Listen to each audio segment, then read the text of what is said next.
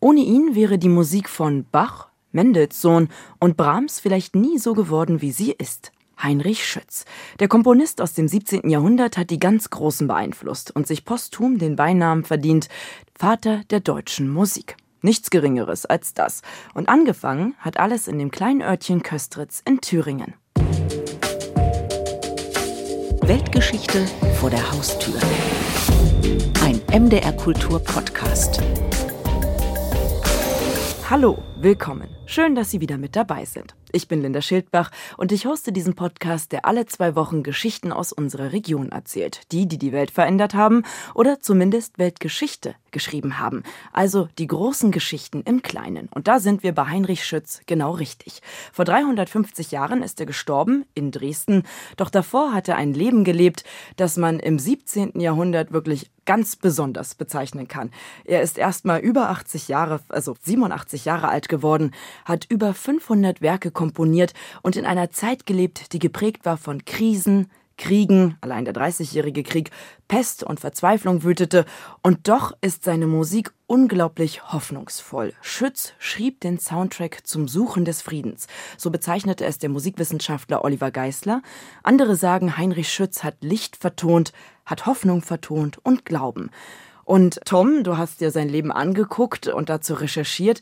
Und jetzt muss ich persönlich sagen, hättest du mir vorher gesagt, Linda, nenn mir doch mal drei oder zumindest ein Fakt von Heinrich Schütz, da wäre ich ganz schön ins Stockern gekommen. Liegt es jetzt an mir und meiner dürftigen Musikbildung oder gibst du mir recht, irgendwie ist er nicht im selben Olymp äh, wie Brahms, Mendelssohn und Bach zum Beispiel? Na, ich weiß nicht, ob ich da jetzt eine Wertung aufmachen möchte. Also ich würde zumindest dir insofern recht geben. Ich glaube also, Hollywood würde keinen Film über Heinrich drehen, es würde einen Film über Amadeus drehen. Also Mozart, Bach, Beethoven, da würde ich dir vielleicht sagen, vielleicht nicht ganz so in der namhaften Liga. Das hat sicherlich verschiedene Gründe. Zum einen, dass sehr viel Zeit vergangen, seit er gewirkt hat. Das hat dann schon mal Auswirkungen. Es gibt also nicht so viele Fakten über ihn. Wir wissen also nicht so wirklich, wer er als Mensch war, haben natürlich die Fakten, aber wir können nicht weiter in die Persönlichkeit hineingucken. Das ist da schon sehr entscheidend. Also wir wissen da nicht so viel über ihn. Das andere ist, dass auch nur ein Teil seiner Werke erhalten geblieben ist. Das hat mit der Veröffentlichungspolitik von Schütz selbst zu tun, der sich tatsächlich nur auf sein kirchenmusikalisches Werk beschränkt hat. Im Wesentlichen. Im Wesentlichen. Warum mochte sagen. er die weltliche Musik nicht, die nee, er gemacht das hat, hat, das hat, Nein, das hat einen anderen Grund. Das ging da nicht um Wertigkeit, sondern um die Verwendbarkeit dieser weltlichen Musik, weil er eben der Meinung war, die ist an bestimmte Anlässe gebunden und danach spielt die halt einfach keine Rolle mehr. Es gibt einfach keine Aufführungsmöglichkeiten mehr. Dieses Bedauern, das teile nicht nur ich, sondern das teilen auch ganz andere Persönlichkeiten, zum Beispiel die Direktorin des Heinrich-Schütz-Hauses in Köstritz, Friederike Böcher. Mich würde die weltliche Seite auch sehr reizen. Ich würde gerne wissen, was er für Tänze geschrieben hat. Und der muss Tänze geschrieben haben für den Dresdner Hof. Ich kann mir das überhaupt nicht anders vorstellen. Ich würde auch wahnsinnig gerne wissen, was er für die Orgel komponiert hat. Und ich will einfach nicht glauben, dass er nur improvisiert hat und nichts aufgeschrieben hat. Ich hoffe nach wie vor auf den Dachboden. Irgendwo wo alles das liegt, was wir schon immer wissen wollten. Oh ja, also man hört die Begeisterung wirklich raus und dieser Wille, also Leute, bitte, wer, wer das hört, gucken Sie doch noch mal auf die Dachböden von Oder ihm. Keller. Ja, von ihren Freunden. also es muss mehr Heinrich Schütz noch geben. Vielleicht gibt es da noch was Großes zu entdecken. Also das wäre natürlich toll. Entdecken ist das Stichwort. Tom, für diese Geschichte hättest du ja auch wirklich mal weit rausfahren können, die Reisekasse richtig ausnutzen, weil Heinrich Schütz war ja auch in Venedig und Kopenhagen zum Beispiel. Also warum hast du dir ausgerechnet jetzt Weißenfels und Bad Köstritz rausgesucht? Tja, wenn man die Wahl hat dann. Bleibt mal natürlich zu Hause. Das haben wir auch während der Pandemie gelernt. Nein, ja. Moment. Was ich tatsächlich finde, ist, dass der ganze Anfang sehr, sehr spannend ist. Also, das ist eine außergewöhnliche Biografie, die meines Erachtens beinahe legendenhafte Züge trägt, gerade am Anfang. Und da ist es schon sehr reizvoll, da nach Köstritz zu fahren oder nach Bad Köstritz zu fahren oder nach Weißenfels, weil gerade an diesem Anfang ja wirklich Geschichten passieren, die ungewöhnlich sind. Genau, und die ganze Geschichte, die hören Sie jetzt im Feature von Thomas Hartmann, natürlich gesprochen von Conny Wolter.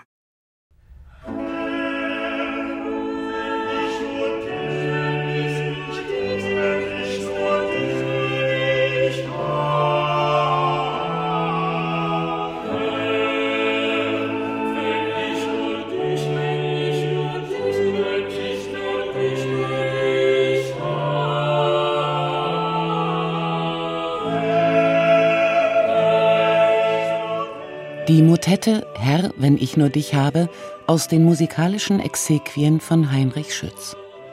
Musik, die den Zuhörer tief im Inneren erreicht, ergreifend ist, von ausgesuchter Schönheit und selbst den berührend, der der Botschaft inhaltlich vielleicht nicht folgen mag. Sich diesen Klängen zu verschließen wäre töricht. In die Welt gebracht werden sie von einem Meister, der ein außergewöhnliches Gespür für die Verbindung von Text und Musik besitzt. Aus Anlass des Todes von Heinrich Postumus Reuß. Der Herr zu Gera verstirbt 1635. Für mich ist diese Komposition so ein bisschen das Glaubensbekenntnis zweier Herren. Postumus, weil er sich die Texte aus der Bibel auswählte und aus dem Gesangbuch, die für ihn wichtig waren, und die standen auf seinem Sarkophag, die umgaben ihn sozusagen, als er zu Grabe getragen wurde. Und Schütz hat es verstanden aus diesem Konglomerat an Texten. Also man könnte auch ganz salopp sagen, von jedem Dorf ein Köter, ja. Aber aus diesem Konglomerat hat Schütz eine wirklich funktionierende Komposition gemacht. Mit Anfang und Ende, Spannungsbogen, was sich aufbaut, was sich abwechselt. Also so, wie man das gerne als Hörer und letztendlich auch als Musiker haben möchte. Und so verbinden sich hier wirklich der Glauben des Postumus mit der Glaubensvorstellung von Schütz ausgedrückt in der Musik. Und das macht diese Komposition einfach einmalig. Urteilt Friederike Böcher. Mit Herr, wenn ich nur dich habe, Trauermusik eigentlich, eröffnet die Direktorin des Heinrich Schütz Hauses in Bad Köstritz häufig ihre Führungen und frage die Leute, nachdem wir das gehört haben, ob sie das Stück kennen. Die, die das kennen, sind einen Moment außen vor und alle anderen frage ich, welche Gefühle diese Musik in ihnen ausgelöst hat. Traurig kommt da nie. Da kommt, es ist voll von Glauben, es ist festlich, es hat was Erhabenes, es ist innig, aber traurig ist diese Musik nicht. Man könnte auch sagen, die beiden Herren wussten ihren Gott. Die glaubten den nicht, die wussten den.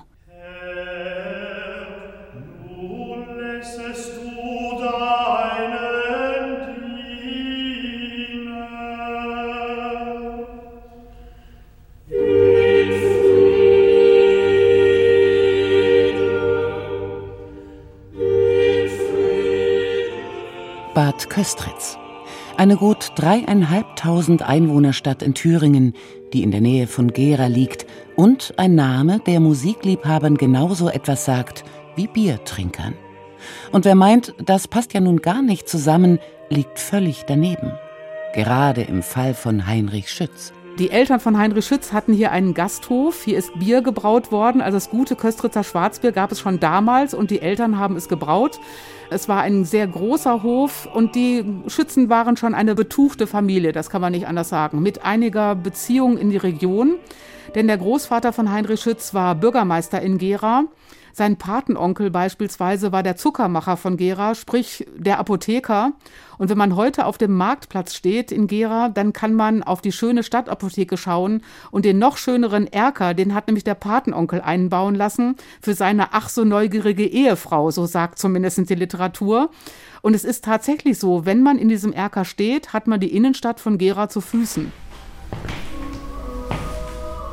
In Bad Köstritz das damals natürlich noch nicht Bad genannt wird, erblickt Schütz das Licht der Welt im Oktober 1585. Wer sich hier auf die Spuren des Tonmeisters begeben will, findet zwei Denkmäler vor. Die Kirche, in der er einst getauft wurde, und natürlich sein Geburtshaus, das Heinrich-Schütz-Haus. Das sieht zwar nicht mehr ganz so aus, wie es zur Schützzeit ausgesehen hat. Im 18. Jahrhundert ist es mal abgebrannt und auch wieder aufgebaut worden. Und wir haben auch bei dem Straßenbau 1952, 53 etwa drei Viertel des Hauses verloren. Es steht nur noch ein Viertel. Aber trotzdem, von seinem Geburtshaus ist halt nach wie vor etwas da und dort befindet sich ein Museum. Das Museum widmet sich den verschiedenen Lebensstationen des Komponisten und besitzt eine große Sammlung von Musikinstrumenten. Es sind Nachbauten historischer Instrumente, vor allem aus der Schützzeit. Darunter ein Pedalklavikord.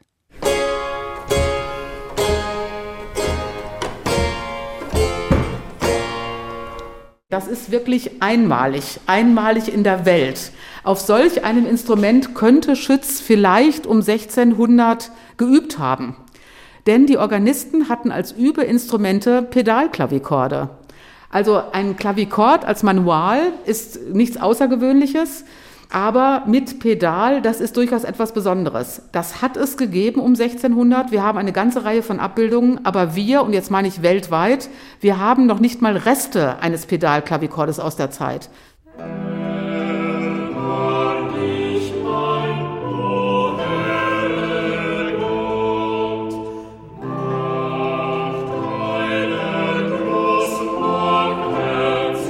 In Köstritz verbringt Schütz nur die ersten Lebensjahre. Dann führt sein Weg 1590 weiter gen Weißenfels. Sie gingen nach Weißenfels, weil der Vater dort von seinem Vater die Gaststätte zum Goldenen Ring geerbt hat. Schützens Vater hat darauf Wert gelegt, dass seine Söhne eine gediegene private Ausbildung erhielten. Die wurden also privat unterrichtet. Was auch immer gemeint sei, wenn es um die löblichen Tugenden geht. So steht es nämlich in Schützens Lebenslauf von 1651 drin, im Hinblick auf den väterlichen Ansatz, die Kinder zu erziehen. So, und ich denke mal, dass deswegen die Ausbildung von Schützens Vater durchaus als eine der humanistischen Ausbildungen wichtig erachtet worden war. Und dass Heinrich deswegen auch, wahrscheinlich auch seine Brüder, möglicherweise auch seine Schwestern, eine gediegene, mit musikalischem Fundament versehene Ausbildung genossen haben dürfte. Aber Heinrich schweigt sich natürlich detailliert dazu aus. Es geht ihn ja in seinem Lebenslauf fast nie um sich selbst. So der Musikwissenschaftler Mike Richter, der wie Friederike Böcher ein Heinrich-Schütz-Haus leitet, das in Weißenfels. Über drei Etagen kann man sich hier durch das Leben des Komponisten bewegen. Aber auch die Schützzeit wird einem nahegebracht. Im Zentrum steht das Schaffen des Meisters. Am singenden Notenschrank wird der Besucher oder die Besucherin aufgefordert, selbst die Gesangsstimme zu seiner Musik zu testen. Eine akustische Szene ermöglicht, ihn arbeitend in seiner Komponierstube zu erleben.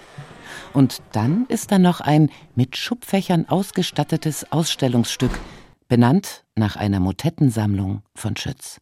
Die Mechanik hier ist ganz, ganz spannend bei unserem Canzone Sacre Notenschrank. Hier haben wir tatsächlich alle fünf Stimmbücher, die es zu diesem Druckwerk von 1625 gibt im Original erhalten und wir haben uns gedacht, wir inszenieren es so, dass das erste Stück daraus einmal komplett erklingt. Man kann aber jede Stimme einzeln ansteuern. Ich nehme jetzt mal die erste Stimme, die einsetzt, das ist der Tenor. Der hat keine Pause, die anderen setzen dann zeitverzögert ein. Sie hören, im Augenblick passiert nichts, weil ich die anderen Schubladen noch drinnen habe. Nehme ich die jetzt raus, kommen andere Stimmen dazu. Etwa der Alt gleich,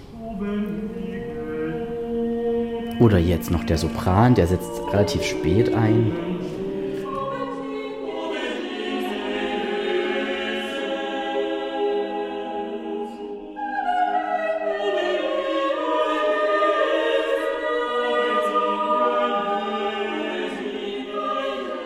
(1598) nimmt das Schicksal des jungen Heinrich Schütz eine erstaunliche Wendung, die gern erzählt wird.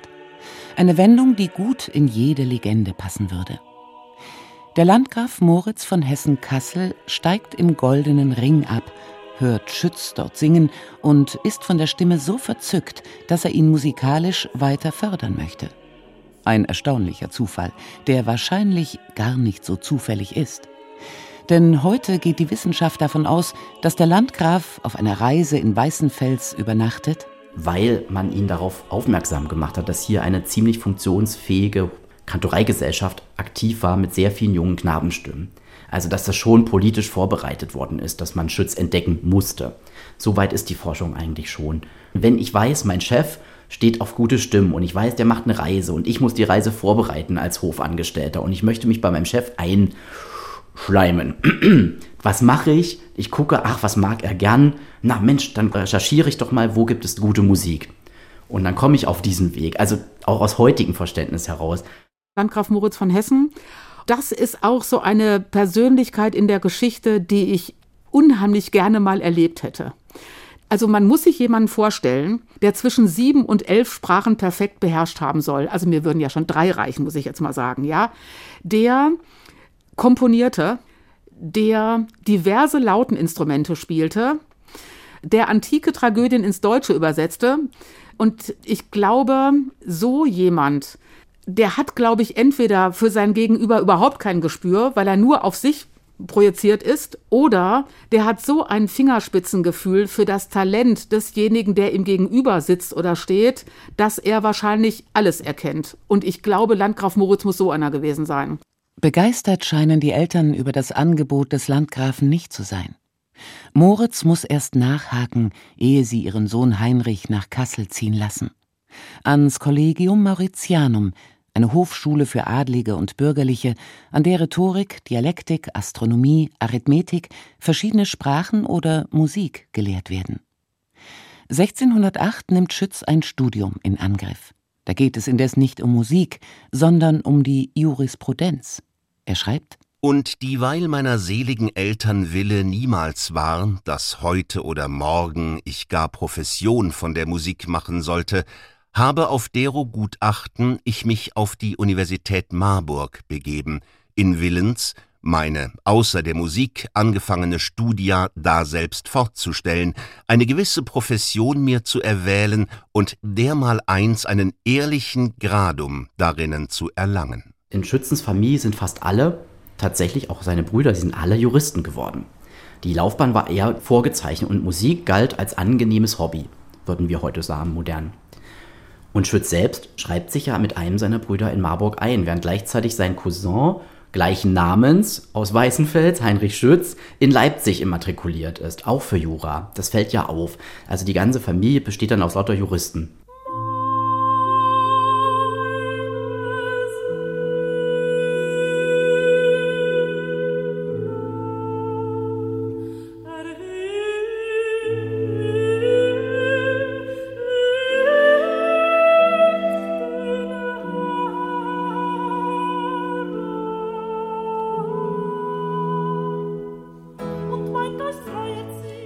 Jurastudium hält Schütz nicht lange fest. Denn erneut beweist der Landgraf sein großes Interesse an ihm. Moritz will ihn nach Venedig schicken, zu dem namhaften Komponisten Giovanni Gabrieli, und Schütz mit jährlich 200 Talern unterstützen. Und der nimmt selbstredend an, ist er doch ein junger und die Welt zu durchsehen auch begieriger Mensch. Das ist ein Riesenangebot. Jetzt stellen Sie sich vor, was das für Kaufkraft hatte, 200 Reichstaler zur damaligen Zeit.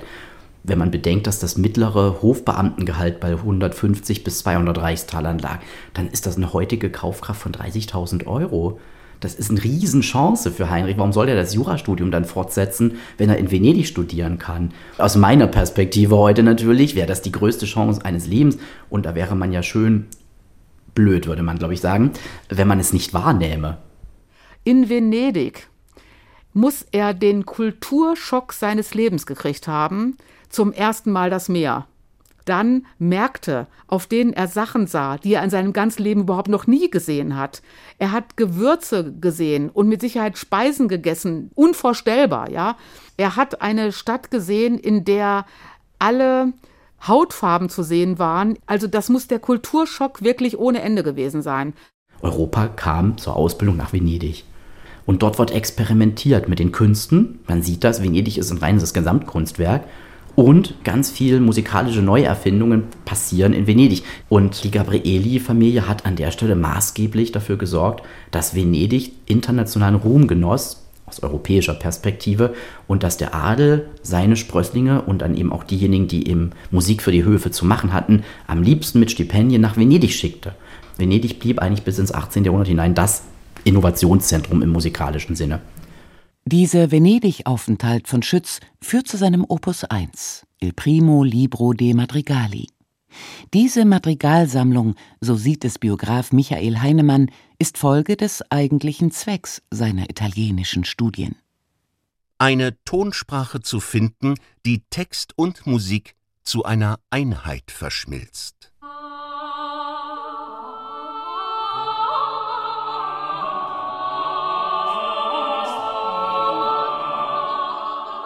Wieder in Kassel hat Schütz Entdecker, der Landgraf, ein echtes Problem. Er hat keinen wirklichen Posten für den kreativen Kopf mit Venedig-Erfahrung. So macht er ihn zu seinem zweiten Hoforganisten, aber eine Lösung ist es nicht.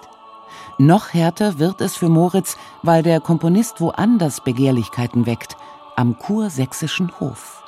Und so beginnt ein regelrechtes Tauziehen um den Musiker. Friederike Böcher.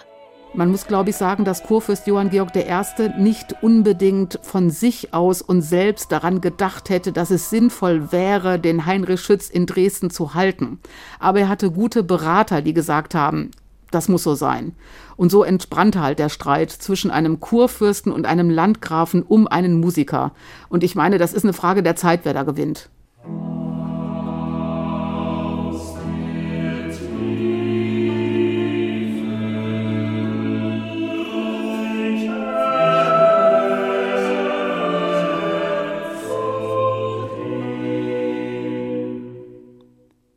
1619 ist Schütz endgültig kursächsischer Hofkapellmeister. Und es kommt wohl nicht von ungefähr, dass er im gleichen Jahr eine Sammlung geistlicher, mehrchöriger Kompositionen in den Druck gibt, seine Psalmen Davids. Auch künftig wird er sich bei seinen Veröffentlichungen auf sein sakrales Werk konzentrieren. Sein weltliches lässt er außen vor. Ballette, die Daphne, eine Gemeinschaftsarbeit mit Martin Opitz, von der man bis heute nicht weiß, was sie denn nun eigentlich gewesen ist. Eine Oper? Ein Singspiel? Fakt ist, Schütz Vorgehensweise beeinflusst die Wahrnehmung des Künstlers durch spätere Generationen, verengt den Blick auf ihn, weil die weltliche Seite fehlt.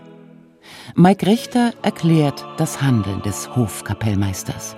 Wenn ich das drucke, das kostet viel Geld in einer Zeit, in der Ressourcen knapp waren. Ich meine, sind sie immer noch, aber damals noch viel knapper als heute. Papier war ein Vermögenswert. Schütz hat Papier gehabt mit eigenem Wasserzeichen drin. Was er veröffentlicht hat, konnte also nur das sein, was andere auch aufhören konnten, was wirklich langlebig genutzt werden konnte. Aus Schützens Perspektive war das einzig die Kirchenmusik die immer bleiben konnte. Die weltliche Musik war anlassbezogen. Was nützt mir denn das, wenn ich jetzt heute eine wunderschöne Musik schreibe für einen Anlass und dieser Anlass, der besteht morgen nicht. Wenn ich die veröffentliche, rezipiert sie ja niemand. Also hat er veröffentlicht, was aufführbar war.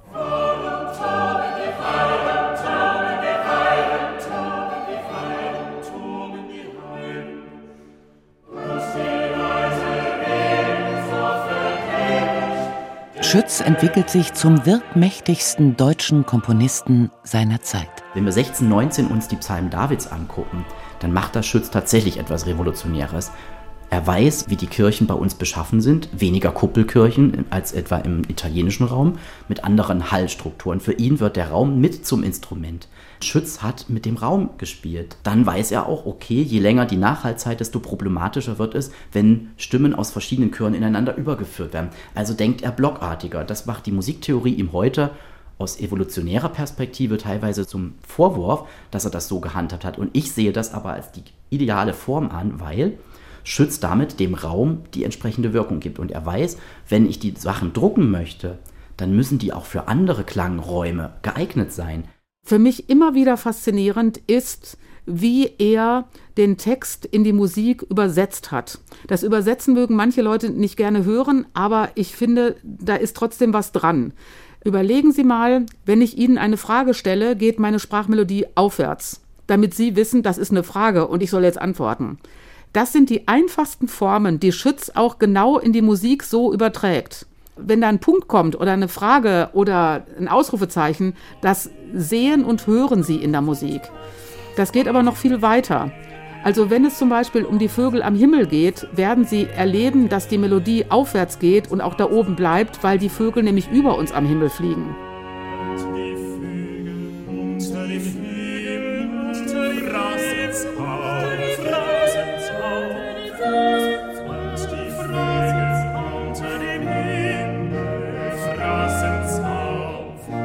Schütz Ausstrahlung als Musiker lässt sich indes nicht nur künstlerisch begründen. Ein gewichtiger Grund ist sein Amt am Dresdner Hof. Er war als Hofkapellmeister der Kurfürsten von Sachsen der ranghöchste Musiker als Lutheraner, der man sein konnte damals. Höher ging es nicht als Karriereweg. Und später ist ja Schütz auch noch dänischer Kapellmeister gewesen, zweimal. In den 1630er und 40er Jahren, für jeweils zwei Jahre. Das heißt, noch höher konnte er gar nicht mehr steigen. Dann war er auch noch am Königshof. Das höchste musikalische Amt, das man in Europa damals innehaben konnte, war das als katholischer Wiener Hofkapellmeister. Höher ging da auch nicht mehr. Das heißt, Schütz hat für Lutheraner den höchsten musikalischen Anspruch einerseits gehabt und das höchste musikalische Amt Europas inne gehabt. Das heißt nicht, dass die Musik der Zeitgenossen schlechter war oder eher innovativer war. Nicht nur im deutschsprachigen Raum ist Schütz von großer Bedeutung. Ebenso in Dänemark, in Schweden, im Baltikum. Überall dort, wo Lutheraner sind.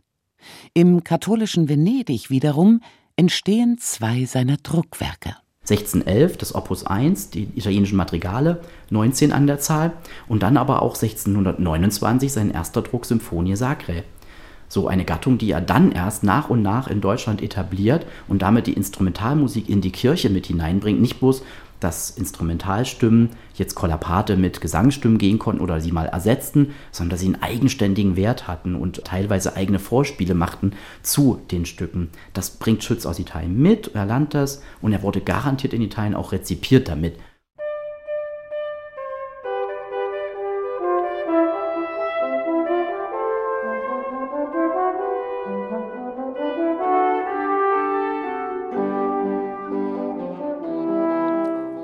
Heinrich Schütz führt kein leichtes Leben. Immer wieder ereilen ihn Schicksalsschläge. Seine Frau stirbt 1625 nach sechsjähriger Ehe. Den Tod seiner beiden Töchter muss er hinnehmen. Und er lebt in einer Zeit des nackten Grauens, des Dreißigjährigen Krieges. Wenn ich mir vorstelle, dass ich 30 Jahre Krieg überleben müsste, als jemand, der in der Kultur tätig ist, wo alles den Bach runtergeht, und trotzdem kann ich solche Bitten um Frieden komponieren, auf der anderen Seite auch solche friedvolle Musik komponieren. Es gab 1627 in Mühlhausen einen Kurfürstentag. Und der ranghöchste anwesende Musiker hatte für die Musik zu sorgen, Schütz. Und er komponierte das Tapazem Domine Vivat Moguntinus.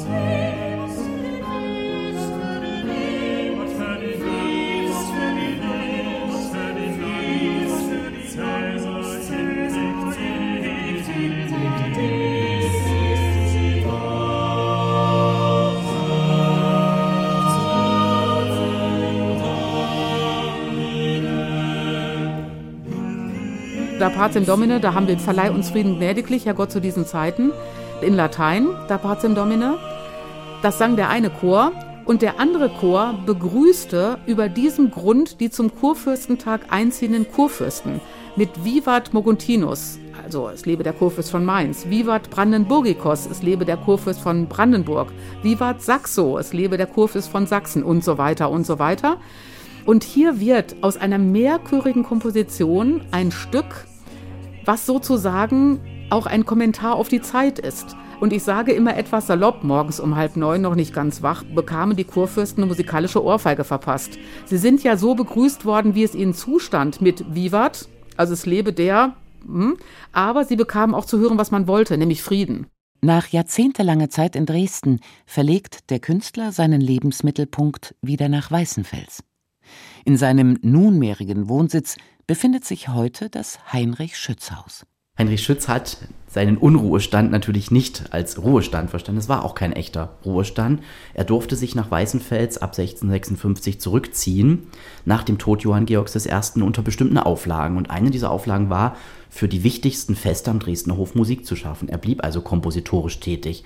Sodann verlangte der neue Kurfürst Johann Georg II. auch, dass Schütz an seinem Backup-Psalter, den sollte er überarbeiten. Der ist ja von 1628 und enthält auch Melodien, die vor Schütz schon auf die Dichtungen von Cornelius Becker, dem Theologen aus Leipzig, vertont worden sind. Und die hatte Schütz, weil sie gebräuchlich waren, natürlich in seinen Backup-Psalter integriert. Und Johann Georg II. wollte, dass Schütz dies jetzt verändere und dass es ein eigenes Werk des Dresdner Hofkapellmeisters wird. Dann hat er hier einige Passionen geschrieben, nach Matthäus, nach Lukas und nach Johannes. Und dann gibt es noch die berühmte Weihnachtshistoria, die 1664 in Dresden aufgeführt wurde und an der Schütz seit 1660 hier im Hause auch gearbeitet hat.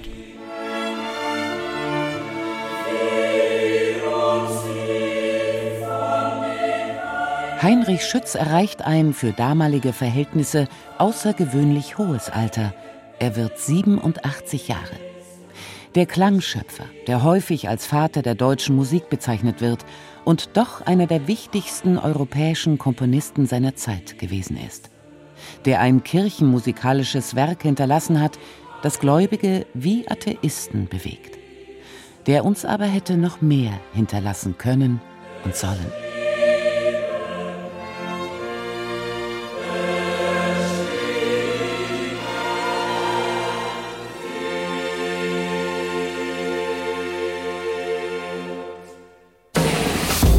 Weltgeschichte vor der Haustür. Ein MDR Kultur Podcast.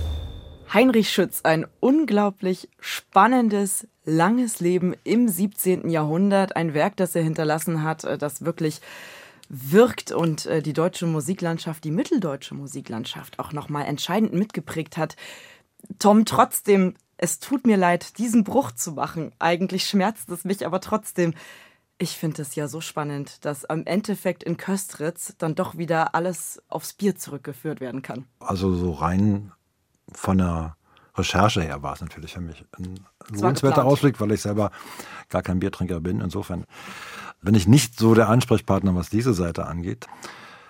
Bin dann aber vorbereitet schon hingefahren, weil ich habe ja vorher doch schon einiges an Biografien gelesen und so. Ich wusste also sozusagen, was mich da schon erwartet, weil ich hatte da schon einiges im Gepäck, war natürlich aber trotzdem überrascht. So nicht vor Ort, aber halt beim Lesen so, wie das dann doch manchmal so zusammenfallen kann, weil es wirklich, ja, in den meisten Köpfen vermutlich zwei völlig gegensätzliche Dinge sind. Auf der einen Seite diese grandiose Kirchenmusik und auf der anderen Seite halt schlichter Alkohol. Hm. Aber interessant ist, und das hat mir Friederike Böcher gesagt, wenn dort Musiker auftreten, dass die Bier bekommen. Dort, also als Blumenschmuck oder Stadtblumenschmuck, weil letztendlich sagt dann Frau Böcher, Bier auch eine Blume abgibt. Na, aber eine hübsche Blume bei einem ordentlichen Bier. Genau, für die Biertrinkerinnen und Trinker, die hier zuhören, die können das schätzen auf jeden Fall. Weil wir aber am Anfang auch noch über sein Leben geredet haben und Hollywood. Ne? Klar, also Amadeus, der große Hollywood-Film, logisch, Beethoven, Hollywood-Stoff auch. Aber eigentlich, wenn wir jetzt das mal gehört haben, Heinrich Schütz, dieses Leben, was er hatte, dieses unglaublich bewegte Leben, das ist doch auch eigentlich Film. Also da, da kann man doch gleich das Skript schreiben, ja, es oder? Bietet sich an, auf jeden Fall, würde ich auch sagen. Also diese Geschichte hat was von diesen klassischen Popmärchen eigentlich. Ein junger Star sitzt zu Hause in seinem Kinderzimmer und hofft darauf, dass er halt entdeckt wird. Und so ein bisschen hat es was natürlich auch davon. Und das ist witzig, dass es halt, diese Story halt im in dem Fall ja noch 16. Jahrhundert genauso existiert wie heute im 21. als Wunschtraum zumindest noch vorhanden ist. Also das ist ja schon wirklich interessant. Und dass dann trotzdem im Endeffekt ein Märchen nicht nur Märchen in der Realität ist, sondern da wurde auch ein bisschen konstruiert. Natürlich gab es einen Grund, warum der Landgraf dahin gekommen ist und ihn entdecken konnte. Also da hat so ein bisschen das Getriebe im Hintergrund natürlich gewirkt. Aber ich fand auch spannend dieser Zwiespalt zwischen oder dieser Kampf zwischen den Herrschern um ihn, ja, wo er dann nun hinkommt geht er zum Kurfürst, geht er zum Landgraf. Also der Kampf um die Talente war auch äh, damals im 16., 17. Jahrhundert Realität wie heute. Das ist richtig. Also da kann ich gar nichts anderes sagen. Also das ist ganz offensichtlich so, zumal da ja sich zwei ungleiche letztendlich zwei ungleiche Partner gegenüberstehen. Und man darf ja eben nicht vergessen, dass der Landgraf ihn ja quasi entdeckt, fördert, über Jahre und dann am Ende, zumindest was Schütz angeht, mit leeren Händen dasteht. Also das darf man ja immer nicht vergessen. Also mhm. der ist ja auch eine interessante Figur. Und dabei haben wir ihm so viel zu verdanken. Ne? Wenn der Heinrich Schütz vielleicht nicht entdeckt hätte, dann hätten wir ihn heute vielleicht. Aber gut, hätte, hätte, das kann man direkt das wieder... Das ist dann wieder die Fahrradkette, genau. Genau, das ja. ist dann wieder die Fahrradkette. Das andere, was ich auch spannend fand, ist, natürlich weiß man nicht viel, auch vom privaten Leben von Heinrich Schütz. 87 Jahre alt zu werden in dieser Zeit ist ja fast doppelt so lang als alle anderen. Vielleicht weiß man nicht viel, was er jetzt für eine Person war, aber es ist ja eigentlich klar, dass Leid sein Leben schon äh, durchzogen hat. Seine Frau, die große Liebe, sechs Jahre zusammen, sechs Jahre nach der Ehe ist sie gestorben und er hat ja nie wieder geheiratet. Hm. Er war Witwer in einer Zeit, wo das überhaupt nicht üblich war. Das Frappierende ist halt, dass er wirklich halt dieses Alter erreicht, also dass er hochbetagt ist einfach. Das hat natürlich zur Folge, dass er viel sterben sieht. Er verliert ja nicht nur seine Frau, er verliert ja auch seine beiden Töchter, die er überlebt erlebt. Er verliert den Fürsten, der ihn anstellt in Dresden, den Johann Georg den Ersten.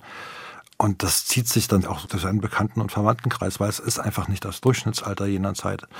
Das Interessante ist natürlich, dass sich das in seiner Musik, wie ich finde, auf mittelbare Weise oder auf eine komplexe Art und Weise widerspiegelt. Das ist nicht todtraurige Musik, es ist aber eine Musik, die meines Erachtens einen sehr diffizilen Gefühlskomplex zulässt. Also hm. ja, die Schütz-Expertinnen und Experten, die beschreiben das ja oft auch, wenn sie, sag ich mal, über ihren persönlichen Zugang zu Schütz auch sprechen, da reden die auch oft davon, dass die Musik von ihm in einer gewissen Weise hoffnungsvoll ist oder mutmachend ist. Und das fand ich auch spannend, weil nun er ja in dieser Zeit ist, wo auch Krieg Normalfall ist und Frieden die Ausnahme. Aber man könnte auch quasi sagen, vielleicht das, was er mit seiner Musik, die er halt kreiert hat, nicht nur Trauermusik gemacht, wie du gesagt hast, sondern dass er auch vielleicht sagt, Kunst ist auch notwendig in Zeiten von Kriegen und Krisen.